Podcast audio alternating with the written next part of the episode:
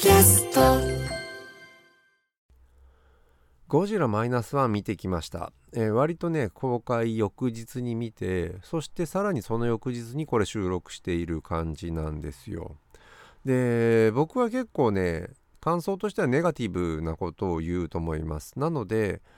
ネタバレもありだし割とまあ最後ラストの部分についても触れていくのでこれから見るよっていう人たちはそんなに聞かないでもいいというかもう見ている人ももしくは全く見る気がない人向けなのかな、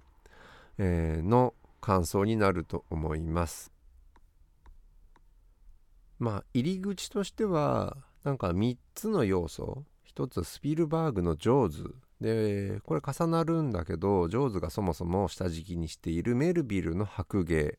そして NHK のプロジェクト X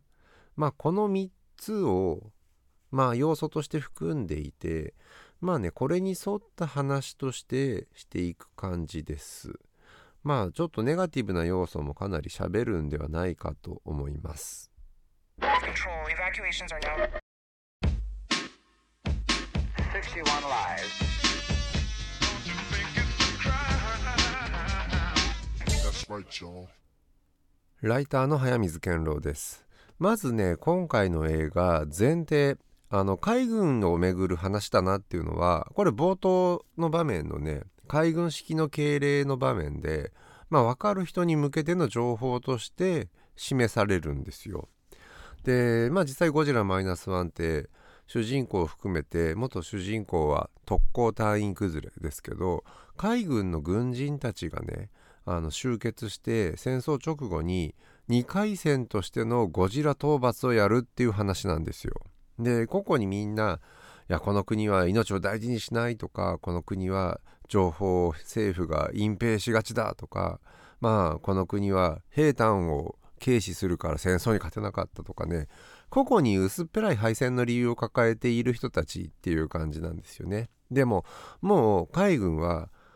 敗戦によって解体しているんですよ。で元軍人たちっていうのはいわゆるもう民間人になっている。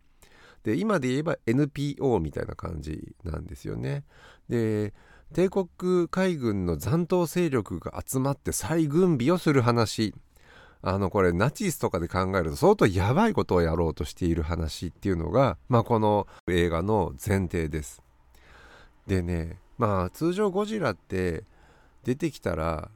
これ国家が対処する。これ庵野秀明だったら軍隊が出動して国際的な理解と枠組みをねそのみんなで確認し合ってゴジラに対処していこうっていう行政の仕事の領域を描く。それだけで映画にしてしまったっていうのは「シン・ゴジラ」なんですけどここが作家性っていうかね山崎隆らしいところは俺たち民間がゴジラと戦うんだ。っていう軍なんてもう解体されているし政府なんて信用ならねえっていういわゆるプロジェクト X の要素っていうのがここに出ているのかなっていうここだけじゃないんですプロジェクト X とのつながりの話は後半もっと重要な話として出てくるんですけどまず前提として太平洋戦争の時に日本は陸軍と海軍がまあ全く対立してたんですよね。でそれまでの戦争はそういうことはなかった協力体制にあった。でそれで今回の 今回のって言い方もあるだな。太平洋戦争ではまず関東軍中国に進出して、えー満州を、えーね、そこで戦争を始めた陸軍っていうのが、まあ、若手の士官たちがその勝手にここぞとばかりに出世レースを始めたことで始まった戦争。で海軍主に太平洋で戦うんだから海軍の戦力が大事なんですけど海軍が軽視されたまま自分たちの作戦通りにというにはいかないような陸軍主導の戦争になった。でこのことが陰謀論的にね戦後にね海軍が主導していれば勝てたのではないかみたいなえーまあそういうものが生まれてきて、まあ、これは陰謀論というよりもなんか国民的コンセンサスみたいな感じでまあちょっとあのそれを否定する話でいっぱい出てきて海軍が戦っていればっていうのは全然もうそんなのでおとぎ話みたいな話ではあるんですけどこの映画の背景にはまあそのねその海軍が戦っていれば説みたいなものがちょっと低層に流れているんですよ。で映画の数少ない面白い部分っていうのはこの海軍にこだわったところだと思います。で主人公の神木隆之介の話からすると、まあ、彼は特攻から逃げてきた。で大戸島っていうその航空機の整備部隊と一緒に行動している時にゴジラを見るんですね。襲撃に遭うんですよね。でその時パイロットである彼はそのまだ T-REX ぐらいのサイズの小さいいわゆる放射能を浴びてない状態のゴジラでこれあそこで20ミリ砲を打ち込んでおけば倒せたかもしれないっていう。で結局タイは全滅してしまうんですよね。2人残ってんのか。それを引きずりながら彼は福音戦で、まあ、戦争が終わって日本に帰ってくる。で彼は帰ってきても居場所がないんですよ。まあ元軍人などで何してたんだっていうね。で親もその自分の住んでいた場所に行ったらもう死んでいる空襲を受けたんでしょうね。でまあもともと軍人としても逃げ回っていたことでまあすごいうつうつとしたものを抱えながらまあ納得がいっていない。でその中でねあの新しい仕事を見つけるんですけど彼は。これは海上の戦争時に残っていて機雷を処理する仕事結構割のいい仕事なんですけどこれ本来ね政府がやるべき仕事なんですけどそれが民間に下請けに出されていてこれは漁師みたいな人たちなのかながボロ船で借り出されてやっている。でその中でまあ、えっと、主人公も自分のまあこれ家族の話の部分は抜きにします。僕よく分かんなかった。あの浜辺美波と神木隆之介ってすごいずっと朝ドラでね「らんまん」ってやってて僕この「らんまん」が大好きで全話見ました。であこんな素晴らしい朝ドラなくてこんな大好きな役者もないなっていう2人がこの「ゴジラマイナスワンの主役2人なんですけどこの2人はね家族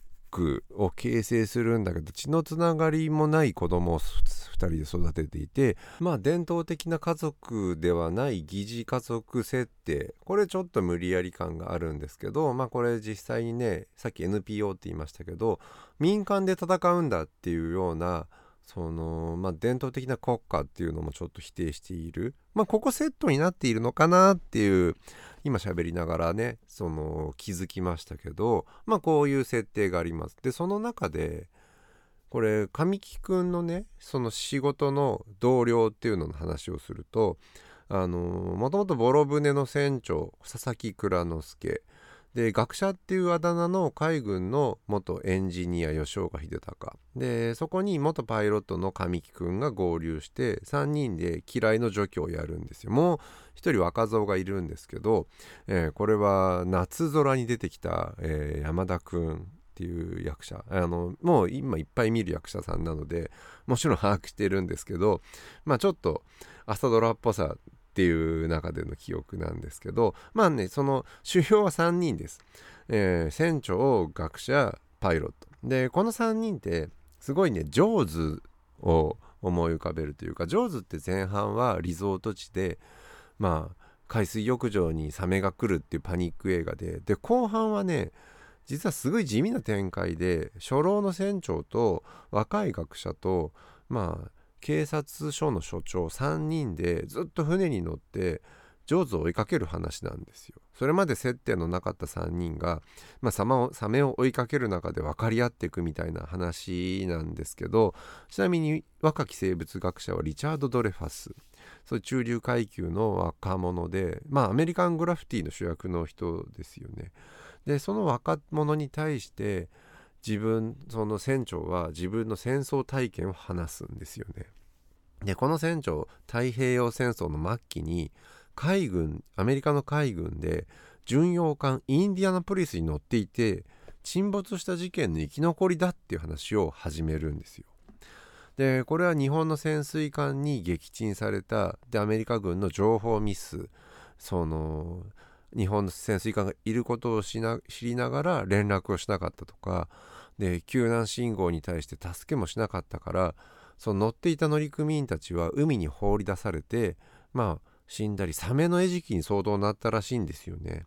でこれジョーズってさらに元ネタがあってもちろんこれメルビルの白芸でこの船長はそのずっと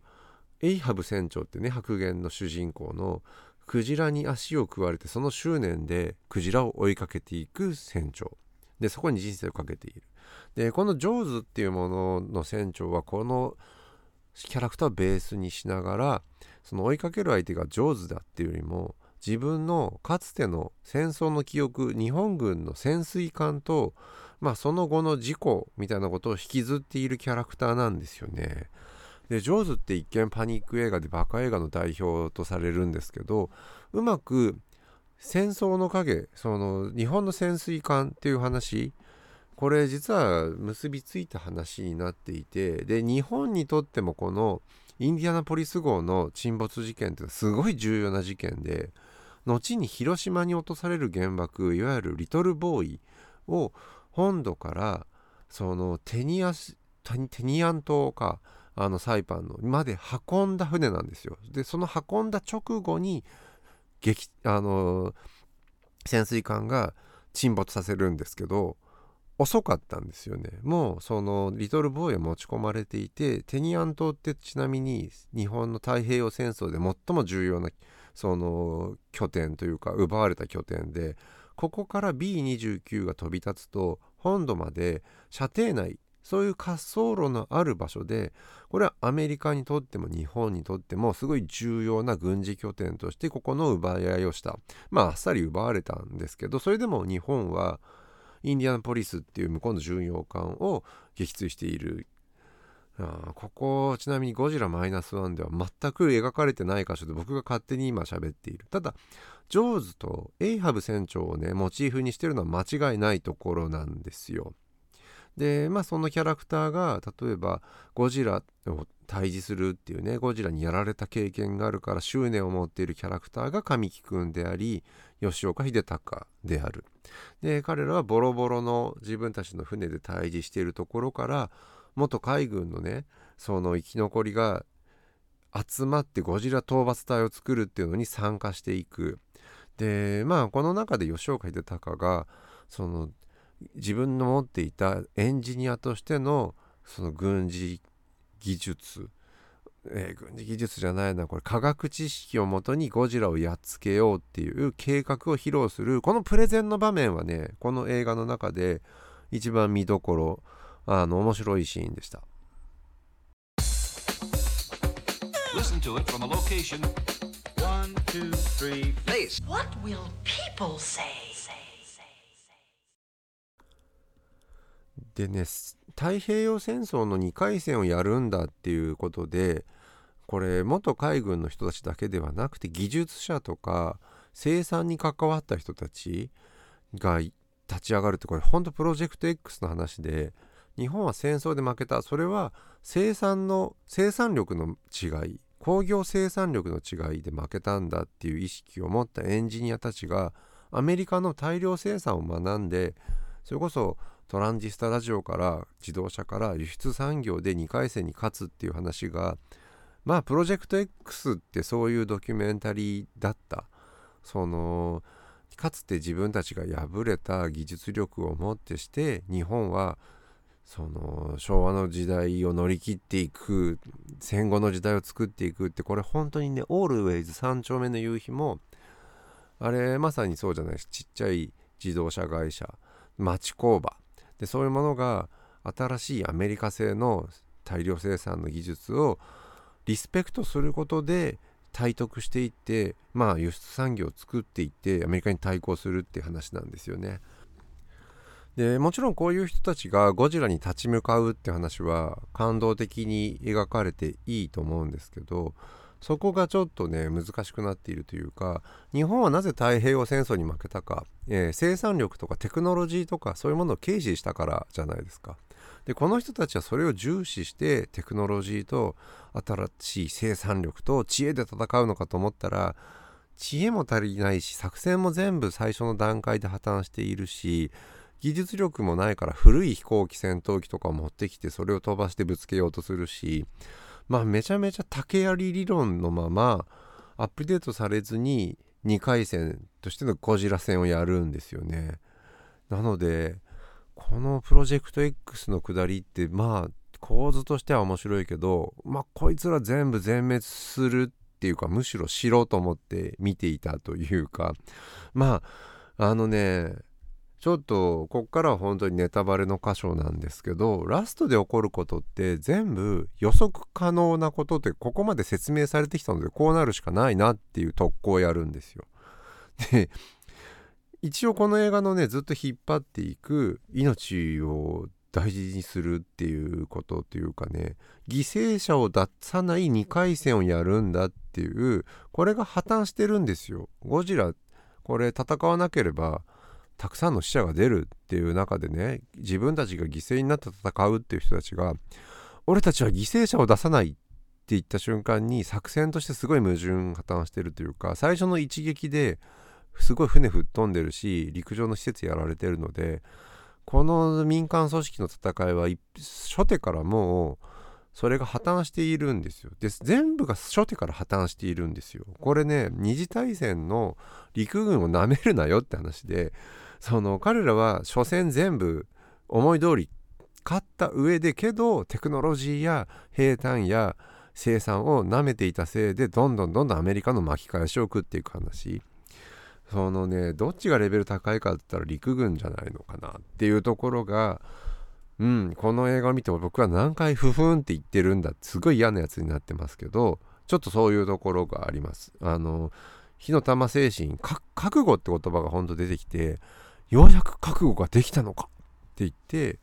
まあ覚悟がなかったから負けたかのようなね太平洋戦争アメリカには。今回はゴジラには覚悟で勝つんだみたいな。あと民間の組織をこれネあネタバレになるとこの話ね。最後そのポンポン船みたいなものいっぱい出してきて全員でゴジラを引っ張るんですよ。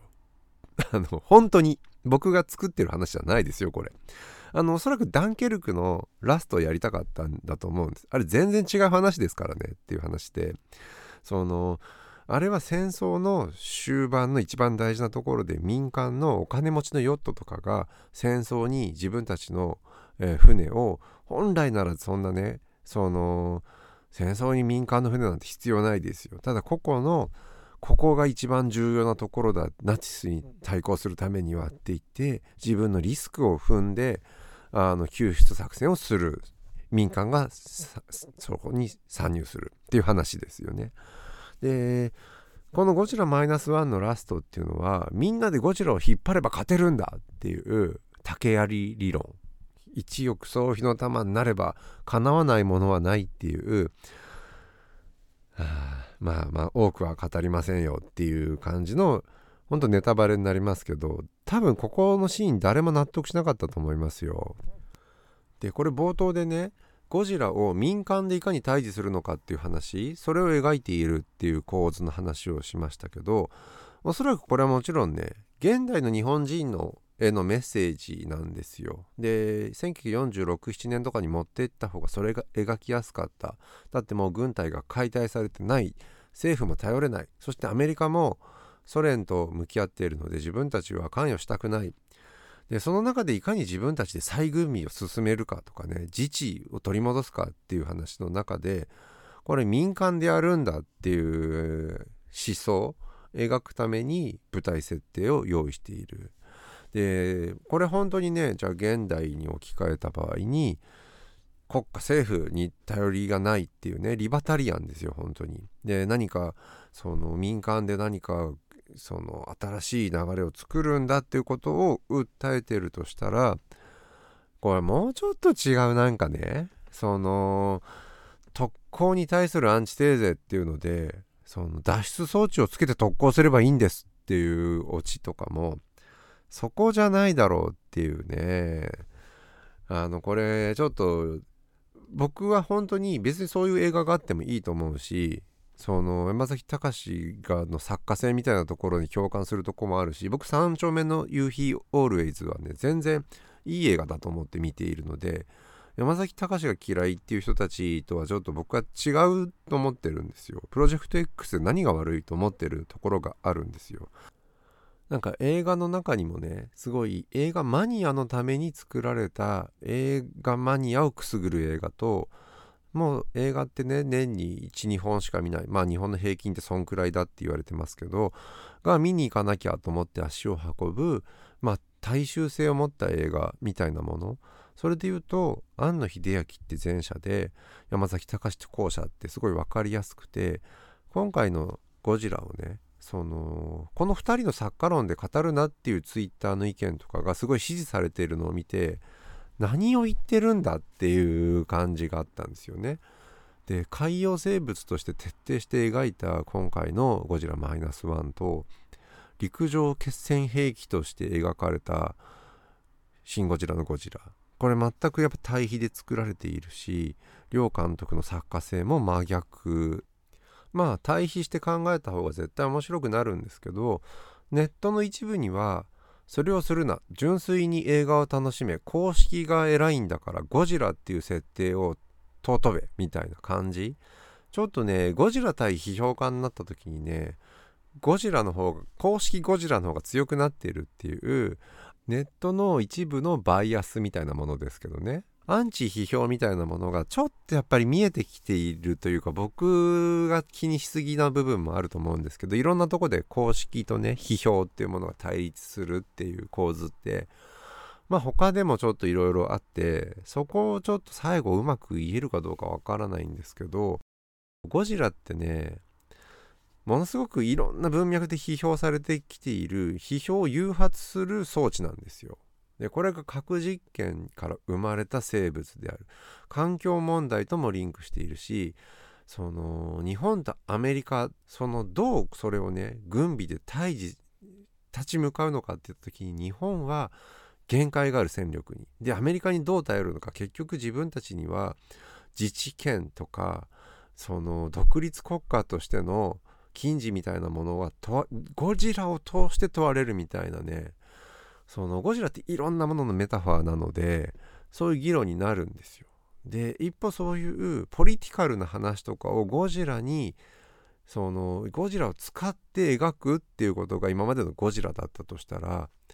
まあちょっとそれへの反発？もっとねだからいや今回本当示唆的ですよその軍隊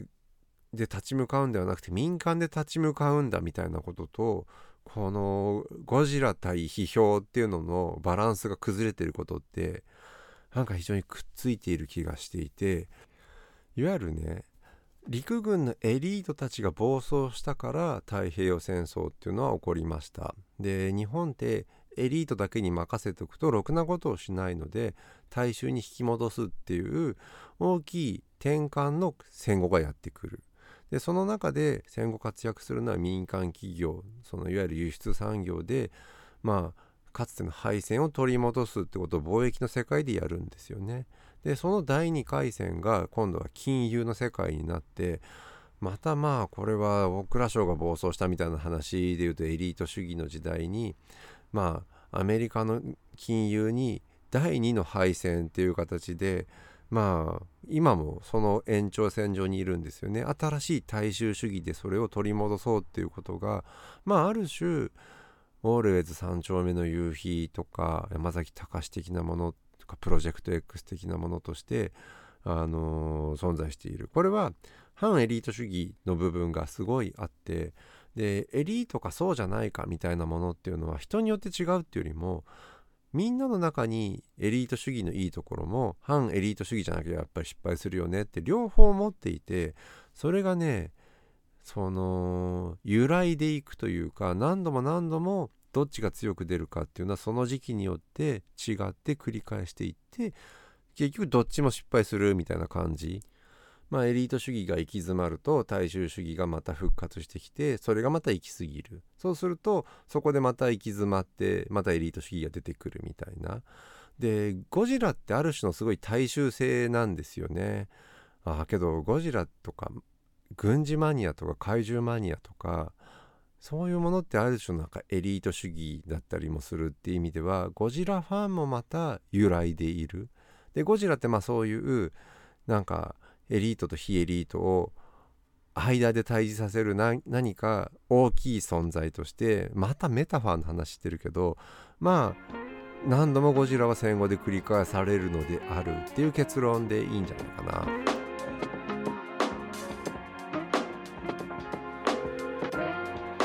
いやなんか珍しく結論に至ってしまったけどこれ論理的に正しいんだっけな？ちょっとねあまり遡って編集し始めるとどんどんまあ直したいところが多いので今回多分ほぼ無編集でいきます。えっ、とね前半はね意気揚々と映画のダメなところを語るみたいな感じだったのが途中からなんだろうな批評の敗北とか日本がまだ敗戦を認めきれていないのではみたいな俺そういう話だっけ？っていう話になっていった。まあなんか結論がうまくいったかどうかはともかくとして映画として語るところがあるなっていうのがねいい映画の条件だとすると僕の当初の打作0点みたいな感じとはちょっと今だと印象が違うかもしれないです。まあそもそも変なね J-POP を使ってラストみたいなことをやらなかった避けただけでもまあこれは英断だったのではないでしょうか最後すごい上から目線になってあの最後また嫌な人に戻って番組を締めたいと思いますがここまでライターの早水健郎でした。